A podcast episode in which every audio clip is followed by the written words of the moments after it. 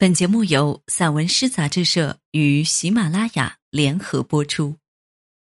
闲散秋日，詹丽华。闲散秋日，从隔着一条绿荫道的教学楼里传来朗诵声，抑扬顿挫，却听不清在说些什么。风懒洋洋的，他似乎不愿意。将那些声音送过来。只有鸟儿，掩在浓密的树冠里，有一搭没一搭的聊着天。紫荆花倒是开了一树，秋风一吹，就变成了浅粉色。偶尔摇曳两下，像刚刚午睡醒来的慵懒的妇人，不愿理会烦人的丈夫和孩子。小溪仍旧流淌着，鱼儿却不见了。天空盯着溪水看了一会儿，一不留神跌进了溪水里。一株菖蒲看见了，不由得抿嘴一笑，然后四下张望了一圈，马上故作高深的挺了挺腰杆。一滴水的态度。一滴水，清晨爬上草间，眺望月亮。月亮上还剩下最后一粒桂花，没有落下来。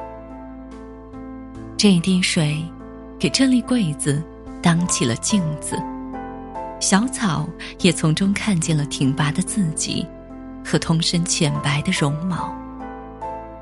初秋乍凉还暖，从南边吹来的风。和从北边吹来的风，分别开辟各自的航道。这滴水站在两条航道的交叉点，左边有鲜花，右边有青苔，前方有火焰，身后是余烬。一滴水总是渴望汇入另一滴水，或者汇入一条河流。他在草尖上望了又望。隔着一颗鹅卵石，他在另一滴水的眼中，看见了自己，同时也看见阳光给他们送来了迷雾般的轻纱。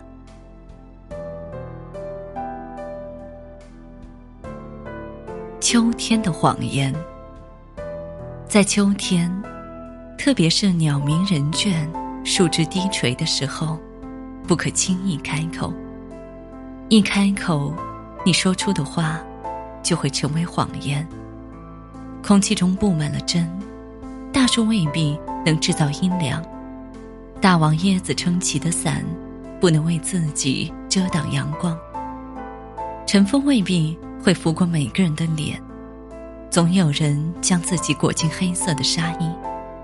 云朵未必总是轻盈，它会被某座山绊住脚步。一本书打开又合上，一句话酝酿成熟后，却摔倒在一阙宋词里。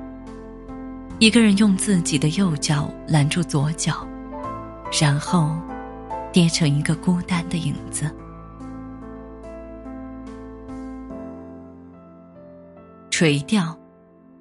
天空将藏青色递给河面，将星星递给路灯，将风。递给蜻蜓的翅膀，和烟头上时明时灭的火星。一条从岸上向下俯视，他在水面上看见一条游动的蛇。有人低语，试图一语道破鱼和水的关系。对岸青山巍然，野兽沿着奔跑，水里的鱼听见了野兽的低吼。扭头游进了更深的河道。